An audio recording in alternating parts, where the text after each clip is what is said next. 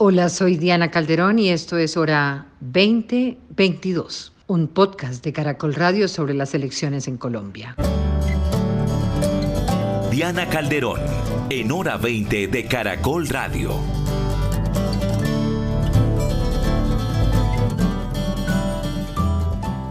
Hoy en Hora 20, el episodio 5 de la Hora 2022 la hora de las elecciones. En este nuevo capítulo, en este episodio, estaremos hablando de feminismo en la ruta a las elecciones del Congreso y de presidente para el año entrante, para el año 2022. Vamos a debatir sobre el papel de las mujeres en la política, en los sistemas electorales, en la participación, pero sobre todo hablaremos de Estamos Listas, el movimiento político que nació en Medellín y que tiene por naturaleza a la mujer y una agenda de género que ahora busca saltar al plano nacional.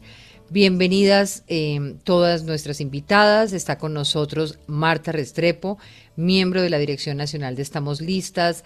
Marta, gracias por estar con nosotros y muy buenas noches. Buenas noches, Diana. Buenas noches a toda la audiencia y a mis compañeras que están conectadas. Tenemos un problemita de sonido con Marta Restrepo, vamos a tratar de mejorarlo. Mientras tanto, saludo a Gloria Castaño, vocera con 25 años de trabajo social con mujeres y en proceso de asesoría política en iniciativas de, género. Gloria, gracias por acompañarnos. Eh, muy buenas noches y gracias por la invitación.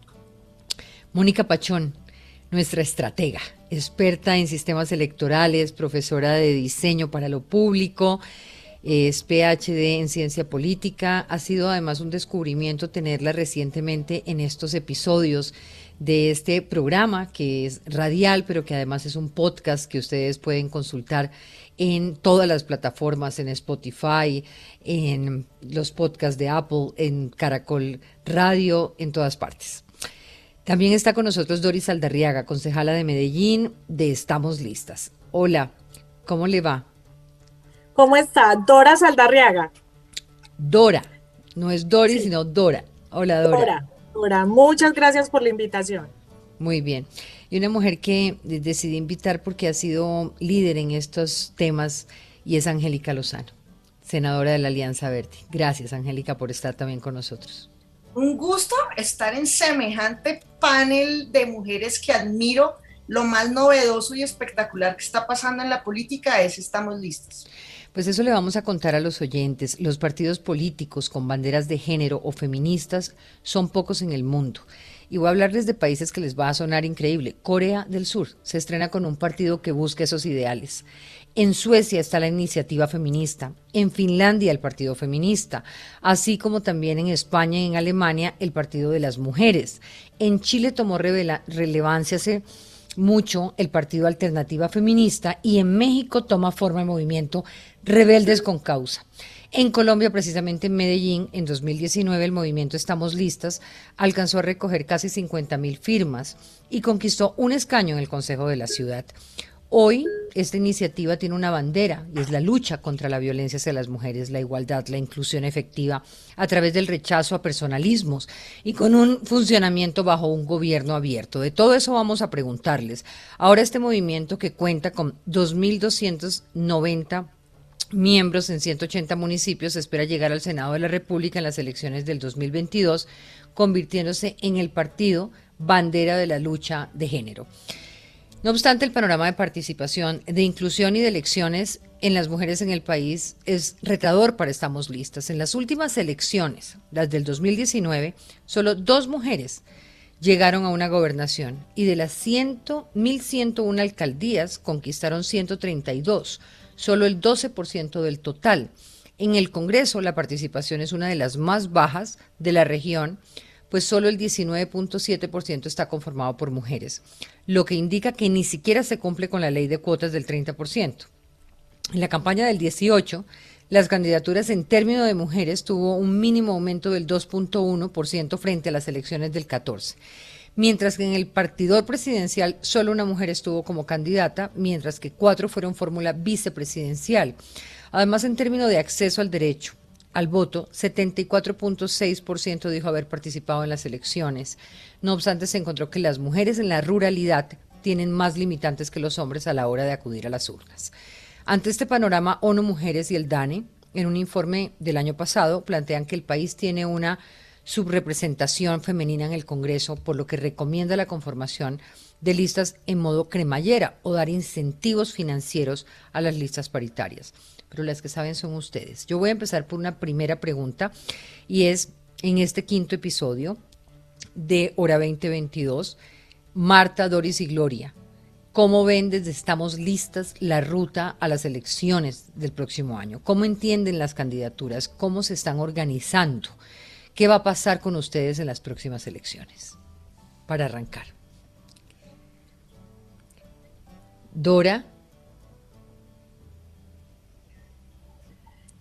Bueno, nosotras, digamos, nosotras vamos a, replicar lo que ya hicimos y tuvimos mucho éxito. Nosotras tuvimos 28 mil votos para, para esta curul. Entonces, nuestra ruta es replicar y poder poner en el Senado a mujeres de lugares subrepresentados en Colombia, porque también yo creo que esa lectura es muy importante que la hagamos. Hay varios departamentos de Colombia que están subrepresentados en el Senado, que no han tenido, por la configuración del sistema político eh, de Colombia, no tienen la oportunidad de llegar a esos escaños, digamos, eh, en términos de la Cámara, que son los, los que obligatoriamente tienen por el número de habitantes, pero el Senado, que es a nivel nacional, desaparecen esas curules en el Congreso.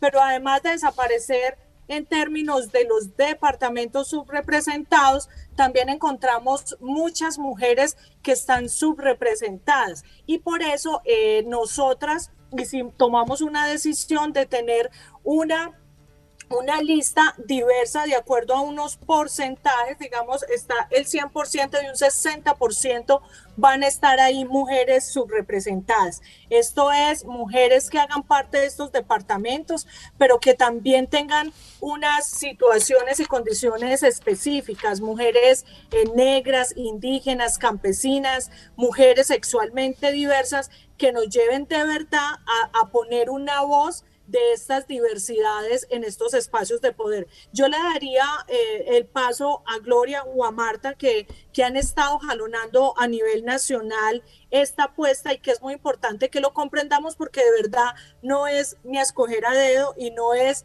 eh, es la hija de no sé quiéncito para que pueda participar, sino que como me tocó a mí en Medellín, desde iguales condiciones podemos todas participar. Pero espéreme antes de dar la palabra porque yo quiero saber un poquito de usted de ustedes. ¿De dónde sale Dora Cecilia? ¿De dónde viene? ¿Dónde nace? ¿Qué estudia? ¿Por qué se interesa en la política? Eh, ¿Por qué creen esos escenarios de participación? ¿Qué, qué tipo de, hogar, en qué tipo de hogar se formó? Eh, ¿Qué tipo de cosas le preocupan?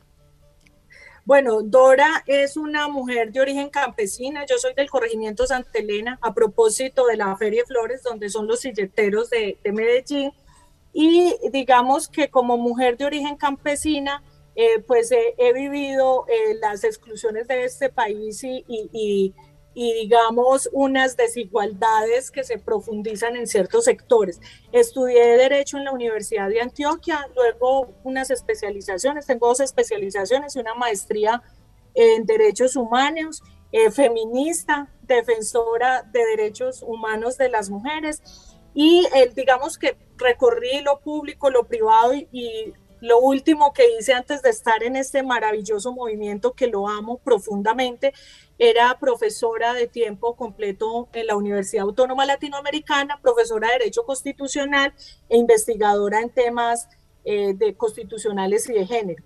Pero, digamos, siendo profe de Derecho Constitucional muy crítica al sistema, a, a los modelos de gobierno que hemos padecido, muy crítica, pero eh, estas mujeres me invitan, porque estas dos mujeres que tengo aquí son de la, son, eh, son cinco las que se pensaron este movimiento y dos son estas dos compañeras, me hacen la invitación porque además fue una invitación abierta.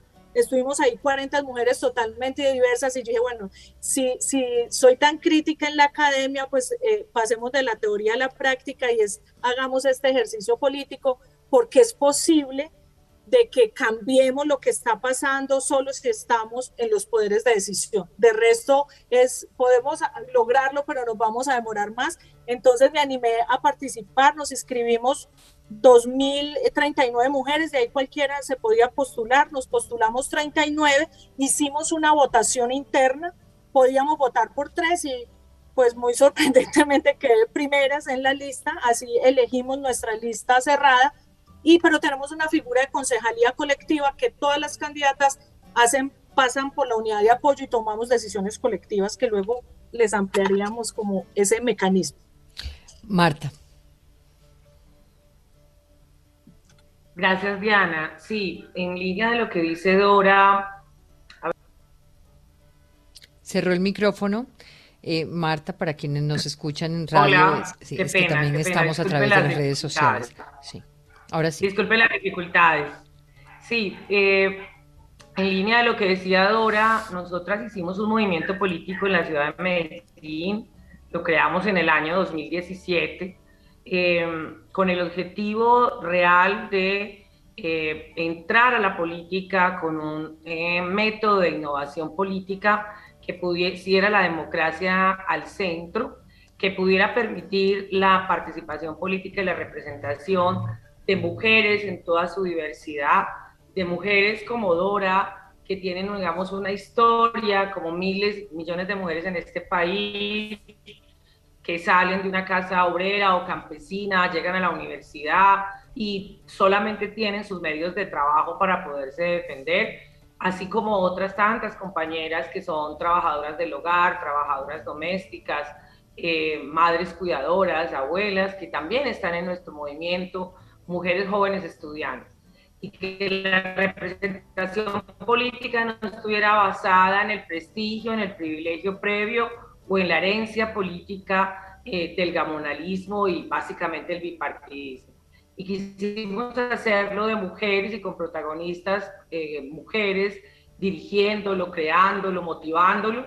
Esa dificultad de poder participar en la vida política que hay para las mujeres en los partidos mixtos y en los movimientos mixtos. O sea, una dificultad que se expresa en la cotidianidad, que se expresa en que no están en la dirección de los partidos, que se expresa en que terminamos siendo un botín para el relleno de las listas o un botín entre grupos enfrentados y que hay una utilización real, como la vemos hoy, mucho en la política colombiana de instrumentalizar a los feminismos, de instrumentalizar la diversidad para poder rellenar la política. Nosotras decidimos que estábamos cansadas de eso y que la única forma de romper con eso era ser protagonistas de la política. Por eso hicimos el movimiento en Medellín, por eso creamos unos métodos democráticos, por eso estamos todo el tiempo haciéndonos preguntas sobre la representación y la participación política. Una pregunta que les tengo, es, este una pregunta que, que, les tengo que no quiero que se me olvide, ¿es un movimiento muy paisa o alcanza a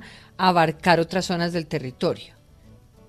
Claro, eso es lo que estamos, hicimos Diana hace unas semanas, eh, fue recorrer el país para que hoy el movimiento esté integrado por mujeres del país y por colombianas que viven en el exterior, en 18 países eh, del exterior y más de 150 municipios del país. El movimiento nace en Medellín, como nosotras decimos, hay que nacer en la antítesis, hay que nacer en la cuna del conservadorismo, en la cuna de los experimentos. Se nos volvió a dañar el sonido, Marta. Guerra, y también donde se ha afincado la ultraderecha. Ah, perdón. Sí, te decía, ¿me escuchas ahí? Sí, ahí sí, perfecto, te estábamos escuchando, sí. ¿Me escuchas? Deberían hacer allí precisamente donde está el factor más conservador.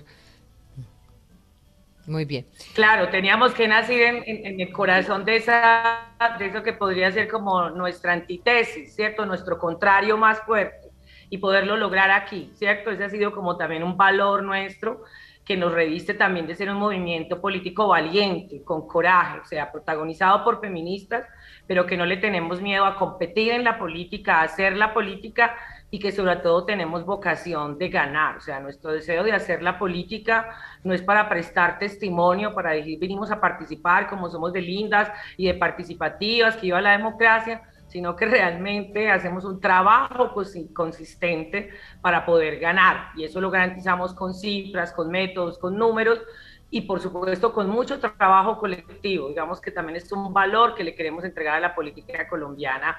Y es que la política es, digamos, es un trabajo pero no un trabajo para enriquecerte, sino un trabajo de servicio. Sí, ese, punto quería tocarlo ahora y es que las hace diferentes, además de ser mujeres y de tener una bandera de género, en la manera como van a hacer política o como incluso pasa por cómo se van a hacer elegir, cómo se, se imaginan el escenario de conquista de votos y todo esto, pero ya vamos a ese punto, Gloria Elena.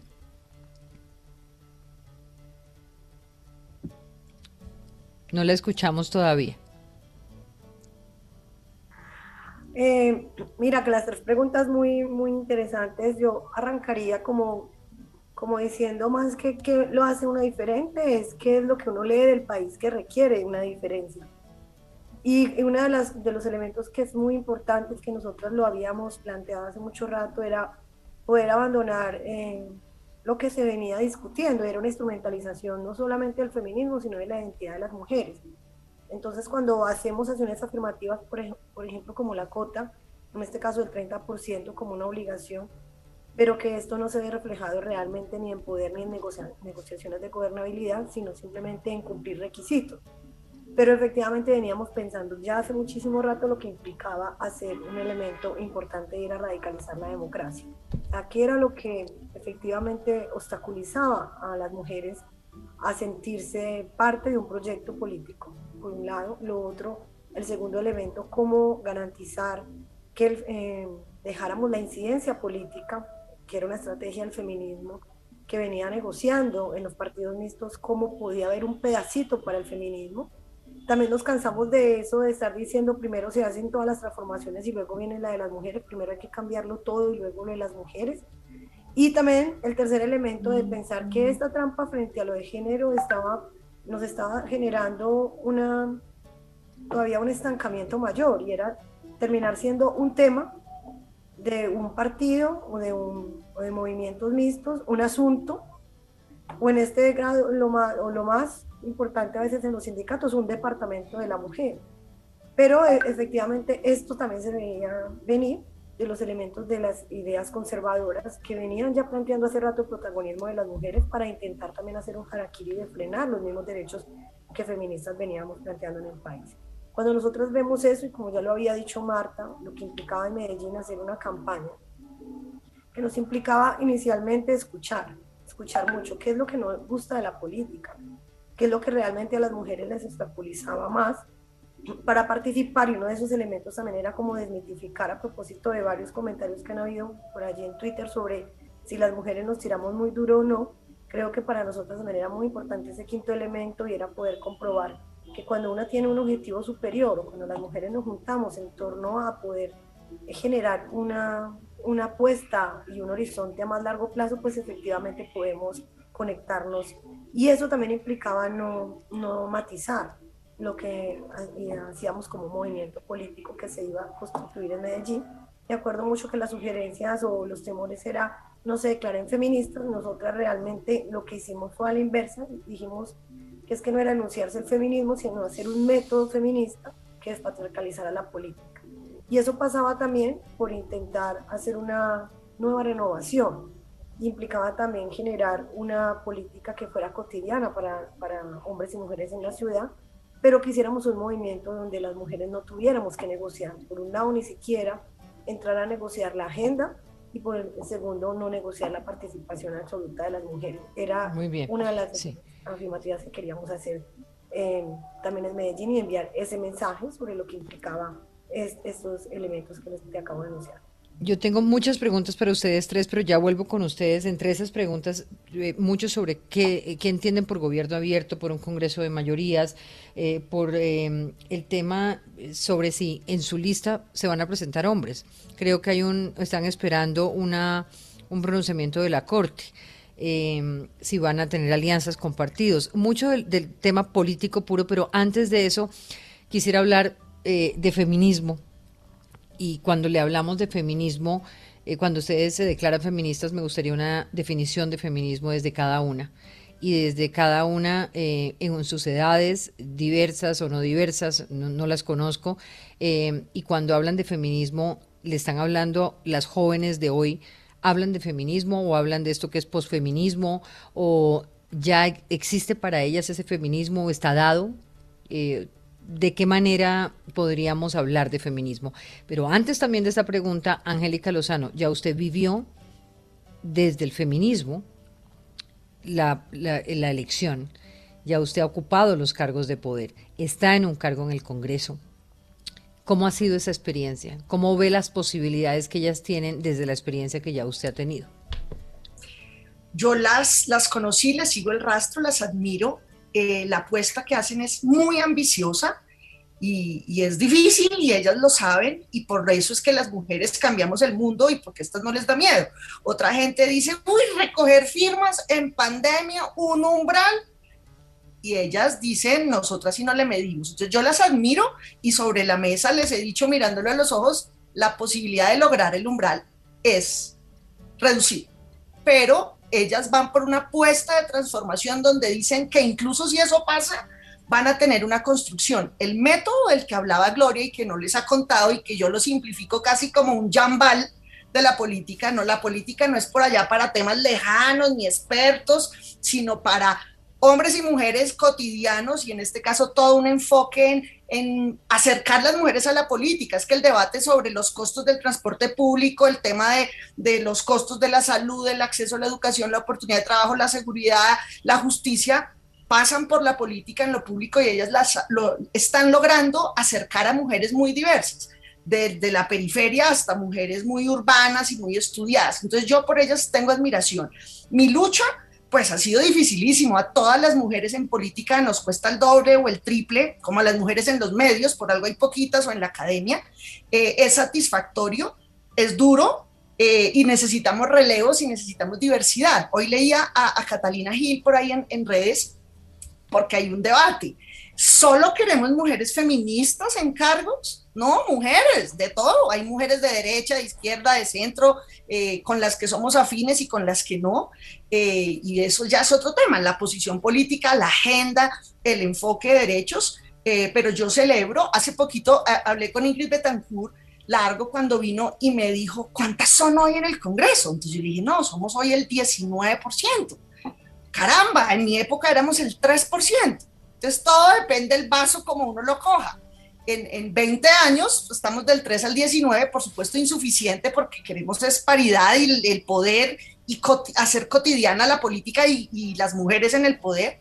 Eh, y ese es un proceso que, que yo estoy muy emocionada porque veo que por fin está llegando el momento de las mujeres. Una cosa es la ley La ley de código electoral dice paridad, otra será ya la elección, incrementar las mujeres electas, eh, pero son procesos que, que, estamos viviendo y que yo misma veo el cambio en estos 23 años que llevo yo de participación política y activismo.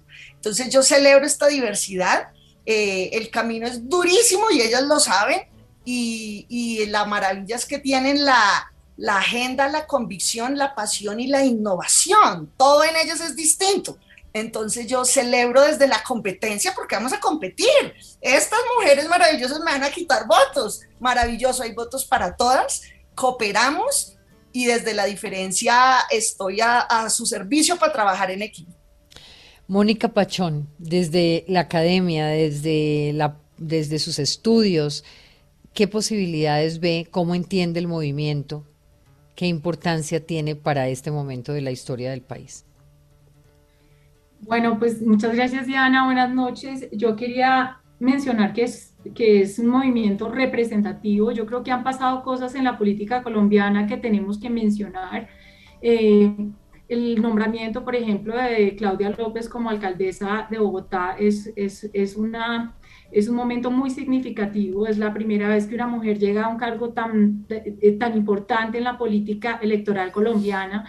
Como mencionabas tú al comienzo, Diana, las mujeres hemos estado en la política, hemos tenido una ley de cuotas en los ministerios, pero hay ministerios que nunca ha tocado una mujer o muy excepcionalmente ha tocado una mujer. Y la agenda ha cambiado un poco desde una agenda que se centraba en el conflicto a una agenda que se centra mucho en participación. Creo que este Congreso ha demostrado una de las escenas más hermosas del Congreso es ver a María José Pizarro, a Idea Bella, a Adriana Matiz, ¿no? Eh, mujeres desde todas las perspectivas políticas bravas, iracundas porque no les pasan la, ¿no? la paridad en, en, una reforma electoral, peleando juntas, haciendo trabajos en bancada de mujeres, eh, seriamente haciendo estudios. De hecho, lanzaron un estudio hace poco, el 8 de marzo, eh, sobre, sobre cómo las mujeres se sentían en el Congreso de la República. Hay un dilema cultural muy importante y creo que estamos listas, es una, es una lucha cultural ¿no? Ahí hay una lucha sobre cómo nos relacionamos, qué, cuál es el rol de la mujer y cuál es esa importancia de la agenda de la mujer. Eh, en ese estudio que hizo el Congreso de la República, eh, se demuestra que las mujeres presentan muchos más proyectos, el casi el doble de proyectos eh, que tienen que ver con mujer que los hombres, de, independientemente de su partido. Entonces, a mí me parece que aquí estamos viendo una revolución, digamos, cultural en, en, esos sentidos, pero también hay muchos problemas, ¿no? Las mujeres no tienen mucha financiación, las mujeres necesitan ser invitadas para participar en la política, las mujeres prefieren espacios de elección. Eh, eh, de libre nombramiento y remoción y no necesariamente la vida política porque el arquetipo de poder es muy negativo. Entonces, una mujer entra a la política y rápidamente pierde reputación, pierde eh, círculo social eh, y pierde respeto y eso es muy duro y las mujeres valoramos eso de una forma mucho más profunda que los hombres y, y eso ha hecho, digamos, muy difícil que el número de mujeres eh, participe. Hay 13 departamentos en la Cámara de Representantes que no tienen representación femenina. Pero hay una presidenta de Cámara mujer. Sí. En buena hora hay una presidenta mujer en la Cámara. Además, cuando la nombraron casi la acribillan eh, por la crítica, ¿no? Eh, durísima también. No sacan los disfraces de los hombres, sacan el de una mujer. Exactamente, eh, que es el caso de Jennifer Arias. A mí me gustaría una definición de cada una de ustedes sobre feminismo cuando dicen soy una feminista, somos feministas. Ahorita Angélica decía, hay mujeres no feministas, a mí me parece algo como extraño, ¿no? Podría, debería, existe la posibilidad de mujeres no feministas, pero bueno, ese es otro debate, pero desde cada una, una descripción del feminismo. Dora. Bueno, yo la definición la, la diría desde mi práctica política como feminista, más allá de teorizar, es habitar este cuerpo de mujer con toda la convicción de buscar reducir, eliminar cualquier desigualdad entre hombres y mujeres. Y esa reducir desigualdades entre hombres y mujeres implica no solo tener una agenda mujerista, es decir, que ese es un mito que hay que romper, que las feministas solo trabajamos eh, agendas de mujeres, nosotras trabajamos por todo aquello que busque la reducción de desigualdades. Muy bien, Gloria Lina. Yo la asociaría con algo, me hiciste eh, acordar mucho cuando yo empecé a ser feminista, creo que fue a los 11 años, y yo la asocio con algo que se llama lucha por la justicia. Yo sentí desde ese momento que como estaba habitando y como querían obligarme a habitar el mundo, había una injusticia hacia mí por mi condición de ser una niña, luego una adolescente, una mujer. Entonces desde ese momento yo sentí que el mundo tenía que cambiar, que no era posible con el cuerpo que se portara eh, tener que sufrir tanto. Creo que una de las cosas más importantes con las cuales siempre me he diferenciado sobre lo de identidad o feminismo es que el feminismo para mí es poder en romper el poder eh, general sobre el 53% del mundo que somos las mujeres. Cuando ese poder de dominación que tiene la otra, el otro 47% sobre nosotras acabe, y eso solamente acaba cuando haya una reestructuración en la redistribución del poder en la economía y lo más importante en desmitificar lo que efectivamente nos diferencia de muchas mujeres que no son feministas y es la lucha por los derechos sexuales y reproductivos. Para nosotras no hay ninguna matiz sobre la lucha y la liberación de nuestros cuerpos, y lo que significa la autonomía total para este movimiento plenamente los derechos no tienen ninguna matiz, no se matizan y mucho menos eh, por influencias religiosas. Que efectivamente una parte de nuestro es, es compartir la espiritualidad maravillosa, pero nada en contra de, de la mitad de la humanidad y mucho menos que promuevan, en este caso, la injusticia y la no, la no posibilidad de la redistribución del poder. Angélica. Yo creo que ser feminista es ser consciente de las diferencias injustas que hay, de las diferencias que desequilibran y de algo que no cuadra. Entonces el feminismo es una, una lucha por esa transformación, por la igualdad, así, así la vivo, y que eso parte de lo más cotidiano, de lo más íntimo, que es la casa y la familia. Yo he pensado siempre en una cosa muy pequeña y banal, pero a mi hermano hombre, mi mamá le servía el pernil del pollo, la, la presa más chévere y más carnuda, y a mí me servían el ala, ¿no? Y luego si uno ve en otra edad, ¿no? En adultos, eh, es muy normalizado que el, el hijo varón se pueda ir a quedar a dormir en la casa de la novia, pero eso a la inversa, que el novio se quede aquí en el cuarto con la hija, es diferente. O sea, esto es una, una realidad que parta desde lo más íntimo y es en la casa, que es un propio espacio de poder. Entonces, es eso, conciencia donde hay unas diferencias injustas para reequilibrar, repartir poder y para, para igualdad. Mónica. Bueno, eh, yo desde, desde mi perspectiva personal creo que el feminismo es una agenda, eh, puede ser un movimiento, pero es una agenda que busca acabar con la discriminación y la violencia en contra de las mujeres eh, en cualquier espacio, ¿no? Y creo que ahí estamos hablando del hogar, estamos hablando de la política, estamos hablando del de, empoderamiento económico, ¿no? del mercado laboral, estamos hablando de pues, de la eliminación de las violencias. Eh, decía Gloria eh, hace un momento que los derechos sexuales y reproductivos definen el feminismo. Yo diría que hay muchos feminismos, hay muchos aristas en el movimiento, eh, que hay un mínimo común denominador, uno lo ve en el Congreso de la República en algunos casos, pero también ve grandes diferencias en las agendas de las mujeres a partir de esos derechos sexuales y reproductivos y creo que hay una discusión disciplinar, eh, una discusión de activismo muy interesante alrededor también de ese tema. Marta. Bueno, para mí, eh, bueno, yo soy una mujer negra, hija de una trabajadora doméstica, que gracias a muchas cosas pues pudo llegar a la universidad y hoy está aquí sentada frente a ustedes.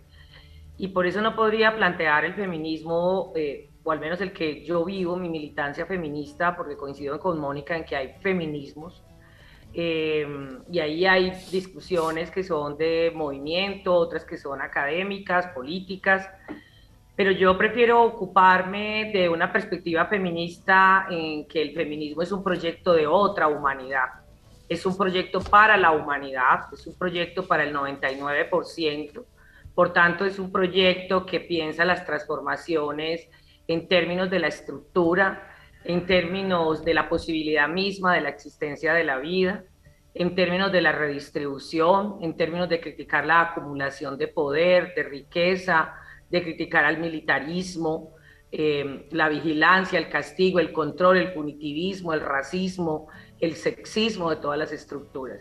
Eh, en ese sentido, el feminismo no es un tema de mujeres, no es un tema para, para de moda, no es un tema que tiene cinco puntos, es un proyecto político emancipatorio para una nueva humanidad.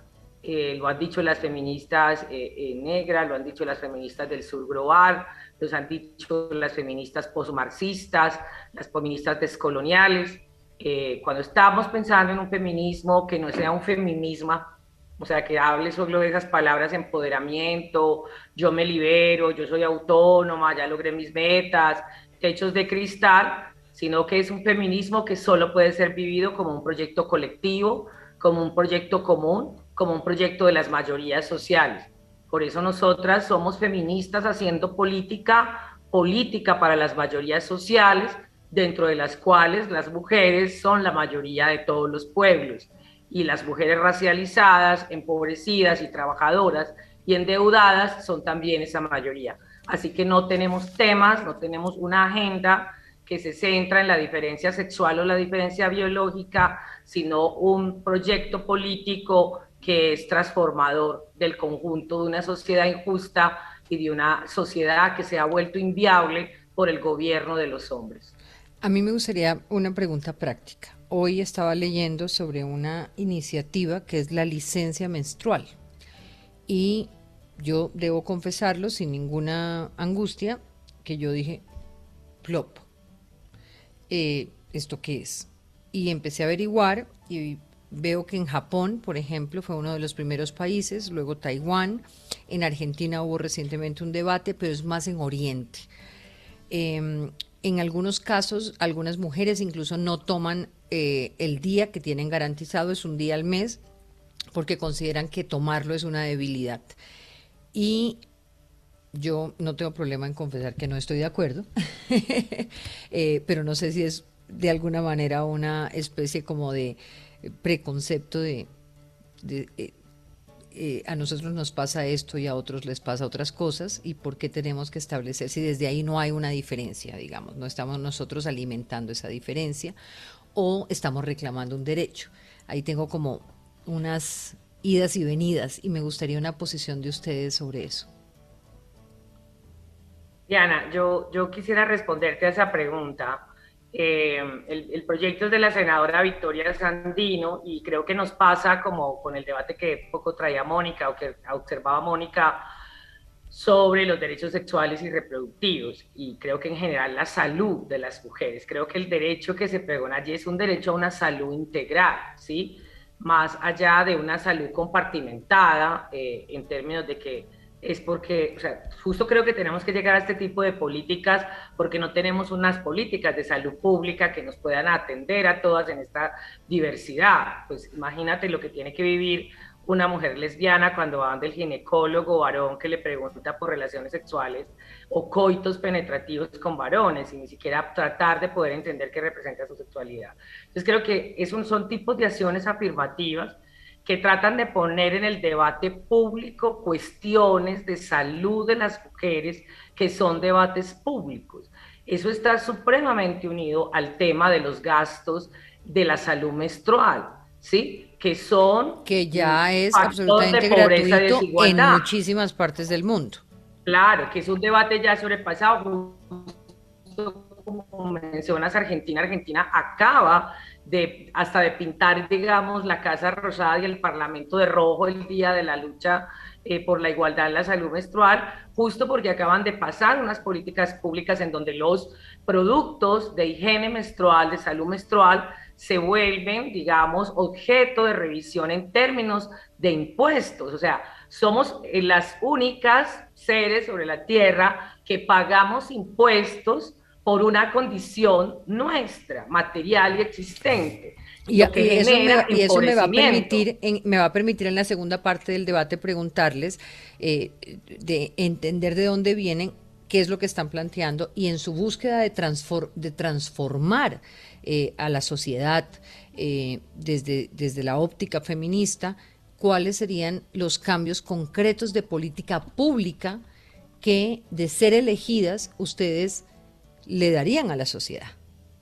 Entonces, pero me parece muy interesante. Dora Cecilia, sobre esa pregunta. Es que estoy que me hablo porque yo he hecho, hecho, hecho uso de la licencia sin que apareciera. Soy una mujer con endometriosis grado 4 y cada menstruación me incapacitaban. Y me incapacitaron porque nunca me investigaron a fondo por qué los dolores desde que menstrué jovencita, por qué no me intervinieron a tiempo. Entonces, es una responsabilidad estatal por omisión de la investigación de, la, de, de las claro, pero debe ser general, debe ser general o debe ser particular, digamos. como todas las licencias, uno hace uso, es como el derecho al aborto, eso no es obligatorio para nadie.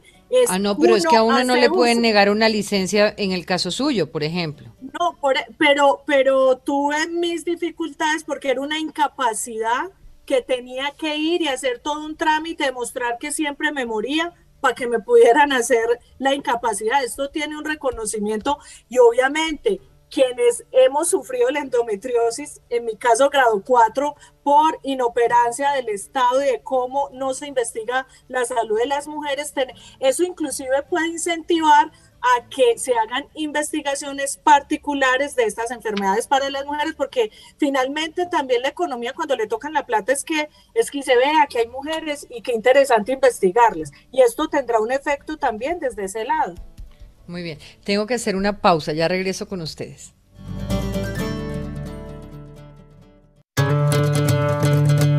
En Caracol Radio, hora 20. Estamos hoy con Estamos listas. Efectivamente, estas mujeres están listas. Estamos con Mónica Pachón, con Marta Restrepo López, con Gloria Elena, con Dora Cecilia, con Angélica, em, Gloria Castaño, Estoy aprendiendo los nombres porque no tenía el placer de conocerlas. Estamos con Dora Saldarriaga y Marta Restrepo. Y este programa es un poco para contarle al país que para las elecciones de Congreso del próximo año hay una opción, y es una opción que se llama Estamos listas, y es una lista que cómo se va a conformar. Eh, son todas mujeres definitivamente, cómo va a ser ese proceso de conformación y cómo se van a financiar antes de entrar a preguntarles por la agenda concreta. Yo sé que ellas me van a decir todas que conteste yo la de las finanzas, que me encanta esa reflexión. Sí, además me eh, parece perfecto que cada una me conteste una distinta para poder que nos rinda. Sí, voy a contestar cortamente la de finanzas. Em, ese, ese, elemento que estabas eh, conversando ahora, Diana, también sobre eh, nosotras cómo nos paramos también aquí en, en, en este mundo y más en el mundo de la política. Uno de los elementos también que para nosotras fue un reto maravilloso fue poder comprender la dinámica económica de una campaña.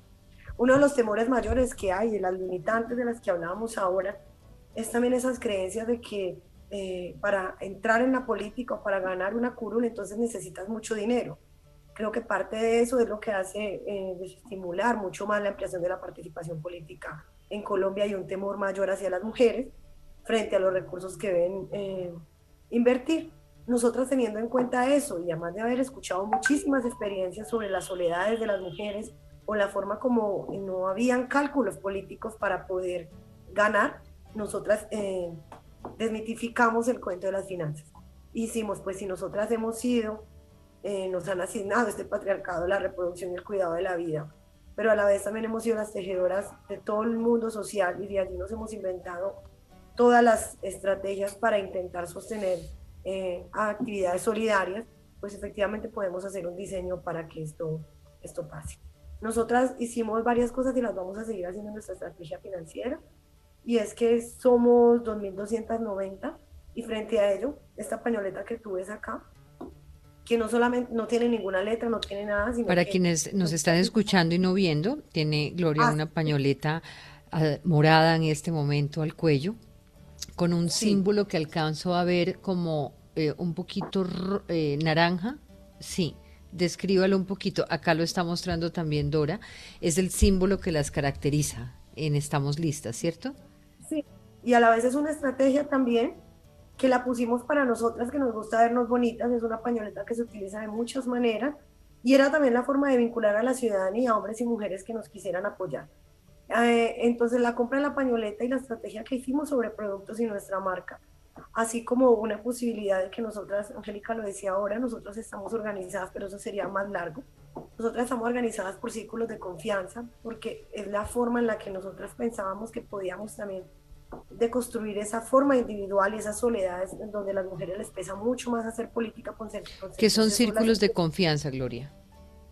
Mira, los círculos de confianza, nosotras, así formamos el movimiento. Nosotras empezamos a hablar de cómo hacíamos, es que te, lo tendría que contar, no sé qué tiempo tengo, voy a intentar hacerlo muy rápido. Tremenda cuña. Había siempre un elemento sí, ya estás en Los Angélica, sí. Había un elemento muy claro y era que nosotras también hace rato eh, nos habían dicho esto de que nosotras no guardábamos secretos o que no teníamos mm. lealtades entre nosotras, entonces nosotras el movimiento lo empezamos, Diana, un 16 de noviembre del 2017, diciéndole a cada amiga, cada una, las cinco que estábamos, dijimos que invitábamos a cinco amigas, y que les íbamos a decir que no le contaran a nadie, pero que queríamos invitarlas a formar un movimiento político que iba a ganar el Consejo. No que íbamos a participar, sino que íbamos a ganar, que teníamos una estrategia de un método en el cual podíamos ganar. Ese 1-5 que empezamos a hacer, eh, como de cinco amigas, era una cosa muy bonita porque decir, ¿quién no tiene sus cinco amigas a las que les confía todo? Y las amigas, entonces esas 25, luego teníamos la, la tarea de invitar a otras cinco amigas contarles que era un secreto y nosotras pasamos ocho meses construyendo este movimiento a punta de, del secreto entre amigas. Pues sería maravilloso que a partir de este programa todas las mujeres que nos están escuchando hicieran su círculo de confianza o por lo menos lo ratificaran porque existe como tal. Gloria, tengo que darle la palabra un segundo a sus compañeras. Sí, eh, entonces, eh, allí hicimos círculos, tenemos 32, son nombres de mujeres y ahorita en la ampliación, pues Bogotá también ya empezó toda su apuesta por construir sus círculos y después de ello, entre todas juntas, escogemos el nombre de la, de la mujer que cree que representa esa fuerza de ese círculo de confianza. Por ejemplo, yo hago parte del círculo de Abeiba, eh, que entre todas lo votamos, Dora hace parte del círculo que es Las Polas y Marta hace parte del círculo de Espinal sea, no todas estamos en los mismos círculos, sino que estamos en otros y cada una tejió su historia con sus amigas, con las que están más cohesionadas, pero nos, nos interlocutamos y, y nos y, no, y trabajamos. Muy lindo ese procedimiento y luego escoger a la que representa, muy bien.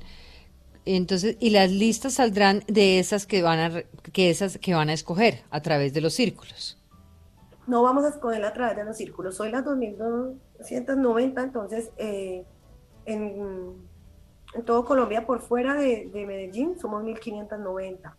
Entonces, eh, la opción ahorita, y eso lo dijimos frente a todo el trabajo que hemos venido haciendo desde hace dos años sobre la democracia interna, cada una tiene derecho a votar, como ya lo habíamos dicho, y quienes se postulan deben postularse con el respaldo de 15 mujeres, que la respalden a través de una carta de aval, que la conocen, que dan fe, que confían en ella, y con base a eso es el primer paso con el que vamos a formar la lista. La lista será cerrada y nosotras pues en eso sí, ahorita pues Dora si lo explica mejor, nosotras vamos a optar por decirle a este país pues que nuestra lista debe ser solo de mujeres porque pues falta todavía mucho, como Angélica lo dijo, al 19%, pero ni siquiera hemos llegado al 50% de compartir cargos cuando ya estemos electas, entonces por el contrario nuestra lista puede ayudar a jalar un poquito, a subir ese porcentaje. Muy bien. Eh, quería preguntarle, Mónica, de lo que está escuchando, y ¿qué les diría usted, usted a ellas? Eh, bueno, eh, les, diría que la política es muy difícil, eh, que tienen que llenarse de, de buenas razones para buscar listas a la Cámara, aunque yo sé que a ustedes no les parece parte de su estrategia pensarlo eh, y también creo que es importante aprovechar siempre todas las oportunidades de política electoral. En este momento está lo de consejos de juventudes, eh, digamos, hay varias elecciones, eh, consejos de juventudes va a ser en noviembre, es una elección que tiene paridad con lista cerrada, ustedes están digamos, con una agenda feminista, digamos, de derechos sexuales y reproductivos, una cantidad de digamos, de de proclamas programáticas que son interesantes para, esas, para esos jóvenes. Entonces yo diría, estratégicamente deberían meterse no solamente al Congreso de la República, donde la apuesta, como dice Angélica, es, es, muy, muy arriesgada en términos electorales.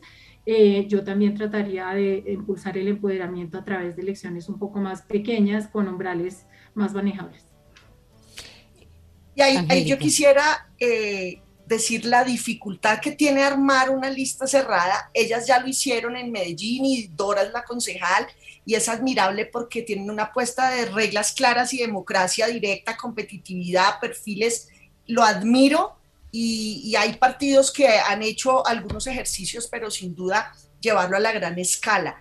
Yo, yo quisiera entender, y sé que eso será para post hora 20, ¿por qué no sacan una lista de Antioquia? ¿Sí? Porque lo decimos con admiración. Yo quiero estar sentadas con ustedes en el Senado y vamos a estar sentadas con una bancada, estamos listas y, y eh, al principio alguien decía es que las mujeres se dan muy duro y compiten feo. No, aquí hay un ejemplo de cooperación, Diana. Yo soy senadora del Partido Verde y soy solidaria y si no me inscribo en Estamos Listas es porque pues obviamente la, fidelidad al partido, pero, pero yo soy amiga, aliada. Eh, entonces sí les invitaría a, Antioquia. Ya está nuestra concejal Dora, aliada, admirada. Eh, y contar que esto es, esto es una, una, agenda muy renovadora, una apuesta admirable que detrás, detrás no de ella, sino la lucha feminista, todas recibimos la posta y avanzamos los años y desde el trabajo que estemos en la academia, en la empresa y por fortuna cada vez más en la política, eh, pero estamos aquí muy recientemente, somos muy nuevas en el poder. Que a mí me cuente una ex senadora que era en el 3%, eh, hace 20 años, muestra los avances que hemos vivido en esta última etapa, pero por supuesto estamos lejísimos y de modo que hay que combinar y la, financiación como ellos la hacen es admirable, la cuota es proporcional, la que más tiene, el círculo más más pleidiana, pues pone más, la que menos tiene, pone menos, pero todas ponen. Absolutamente todas ponen. yo estoy tan entusiasmada que tengo dos grupos de confianza. Eh, uno se llama Básicas y otro Divinas. Y mañana mismo les voy a proponer para escoger a una para meterlas allá en Estamos Listas. Eh, yo quería preguntarles un poco, es que hay, hay, algo que no comprendo y es, digamos, fuera de la pandemia, que siento que obviamente genera toda una brecha y profundiza todas las desigualdades para, hombres, para mujeres, para jóvenes. Em, siento que a pesar de que Argentina, Chile, por ejemplo, Costa Rica, Alemania, Reino Unido, se me viene a la cabeza, han tenido, han tenido mujeres a la cabeza de los gobiernos. En América Latina no, no ha ocurrido lo mismo. Y no estoy hablando, digamos, estamos hablando de Costa Rica y Argentina en América Latina, pero estamos hablando, y Chile, pero estamos hablando de otros países como Alemania y siento que hay un retroceso en la posibilidad de las mujeres eh, en este momento. Bueno, Brasil también, pero hoy no. Nada más en Colombia miramos, no tenemos candidatas mujeres, a excepción del logro de Claudia López, de este 19% del que hablaba Angélica, que sí hay un, un, aumento. Nosotros miramos en este momento y estamos en un 2022 de electoral, no hay mujeres. Por, pues, Mónica, ¿qué, lo, ¿qué lo explica? Yo, sí, ¿me equivoco o estamos en un retroceso?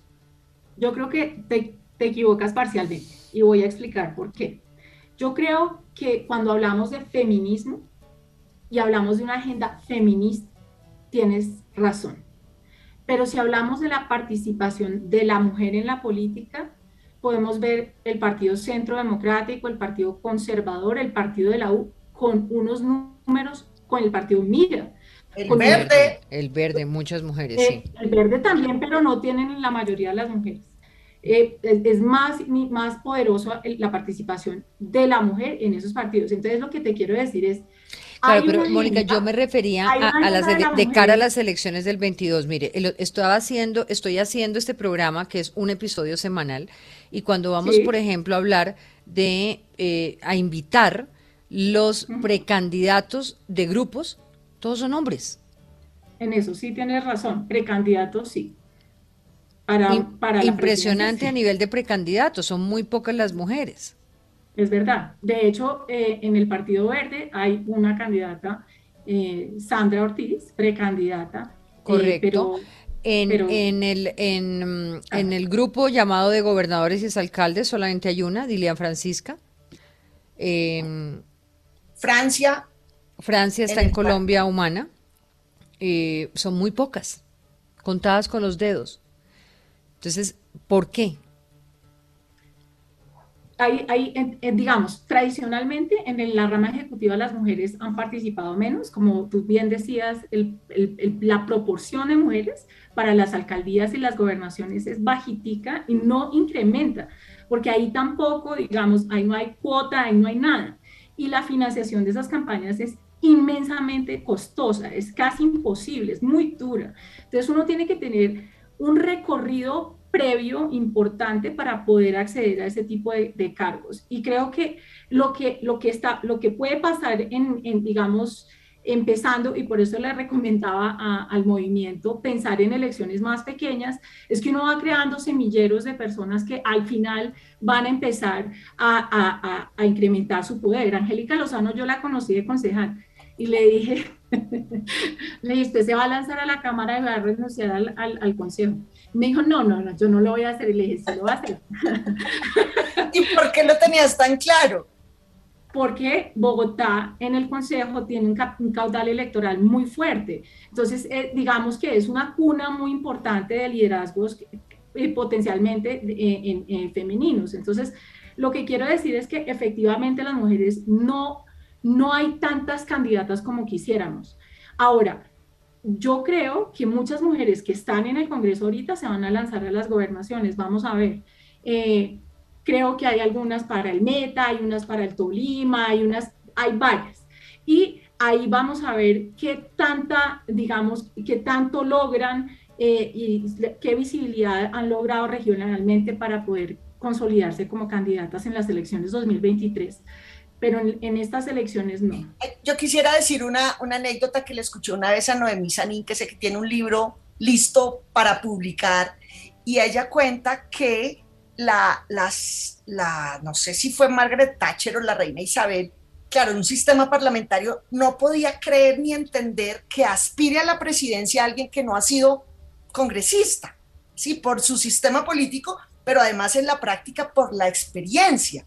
Yo trato candidatos presidenciales ahora y en el pasado y el paso por el Congreso ayuda a aterrizar y a comprender unas dinámicas y a construir eh, hasta comprensión que va a facilitar luego el ejercicio del poder. Así que estamos listas, así como Dora desde su consejo ya tiene obviamente tras este paso y en equipo por cómo trabajan ellas, eh, poder impactar, no sé, buscar una alcaldía de Medellín en su momento, eh, sin duda los pasos, lo, incremental, porque aquí vienen muchas cosas culturales y ahí está probado y documentado. A un tipo le ofrecen, oye, ¿quiere ser mi ministro de no sé qué? Más o menos se demoran ocho minutos en decir sí a una mujer le dicen, ¿quiere ser mi ministra? Pues es que las consideraciones que, deben que, tenemos que tener son muchas, para cualquier trabajo, para cambiar de horario, para todo.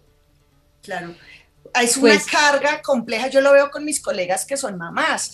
Yo hace 20 años yo era asistente de Antonio Navarro en el Congreso y nunca voy a olvidar, claro, estaba por la tarde en una plenaria y adelante mío había una señora que creo era directora de Planeación Nacional en ese momento, hace 20 años. Yo creo que era época de Uribe y la señora en pleno debate, estarían hablando otros, y ella por teléfono iba monitoreando la tarea de los niños de primaria. Y no es que yo le estuviera escuchando las llamadas, pero estaba al lado, entonces era imposible no oír. Y el mercado y la señora, y páseme al niño. Entonces la señora directora de Planeación Nacional está haciendo tareas por teléfono. Ahora me interesa mucho, me interesa mucho mirar, me interesa mucho mirar después y, tendremos muchos programas de aquí a las elecciones con ustedes. ¿Cuántos hombres votan por mujeres? Me parece muy interesante mirar ese proceso. Yo he visto en el Congreso y, hay un, congresista que luchó ahora por la licencia de paternidad. Me ayudas, Angélica. Nació su bebé ayer. Nació su bebé ayer de cambio radical. O sea, López, sí. Eh, José Daniel López, con una sensibilidad absoluta por, por esa igualdad también, por esa lucha. Eh, desde la Le tocó aclararse impedido en el cuarto y último debate, porque cuando radicaron el proyecto, pues él no estaban embarazados, él y su esposa, entonces fue lindo. Un saludo desde acá. Desde acá a, a José Daniel y a, y a su bebé que nació. Gracias a ustedes por este programa. Estamos listas aquí en Caracol Radio en hora 20 para apoyar a las mujeres en la política. Mónica, gracias. Angélica, todas. Bienvenida a todas tus amigas, Diana, que se organicen en círculos no, de No, yo gracias a Dios no, pero a mis amigas sí ya les estoy avisando. Lo del voto puede ser por el verde, tampoco. Yo ya les estoy avisando a mis amigas, a mí me sacan de cualquier escenario, yo les doy solamente, eh, yo las analizo y les pongo a, las modero. Por favor. Por favor. Hasta luego y muchas gracias por la invitación. Chao. conocerlas. Hasta Hora 2022, la hora de las elecciones.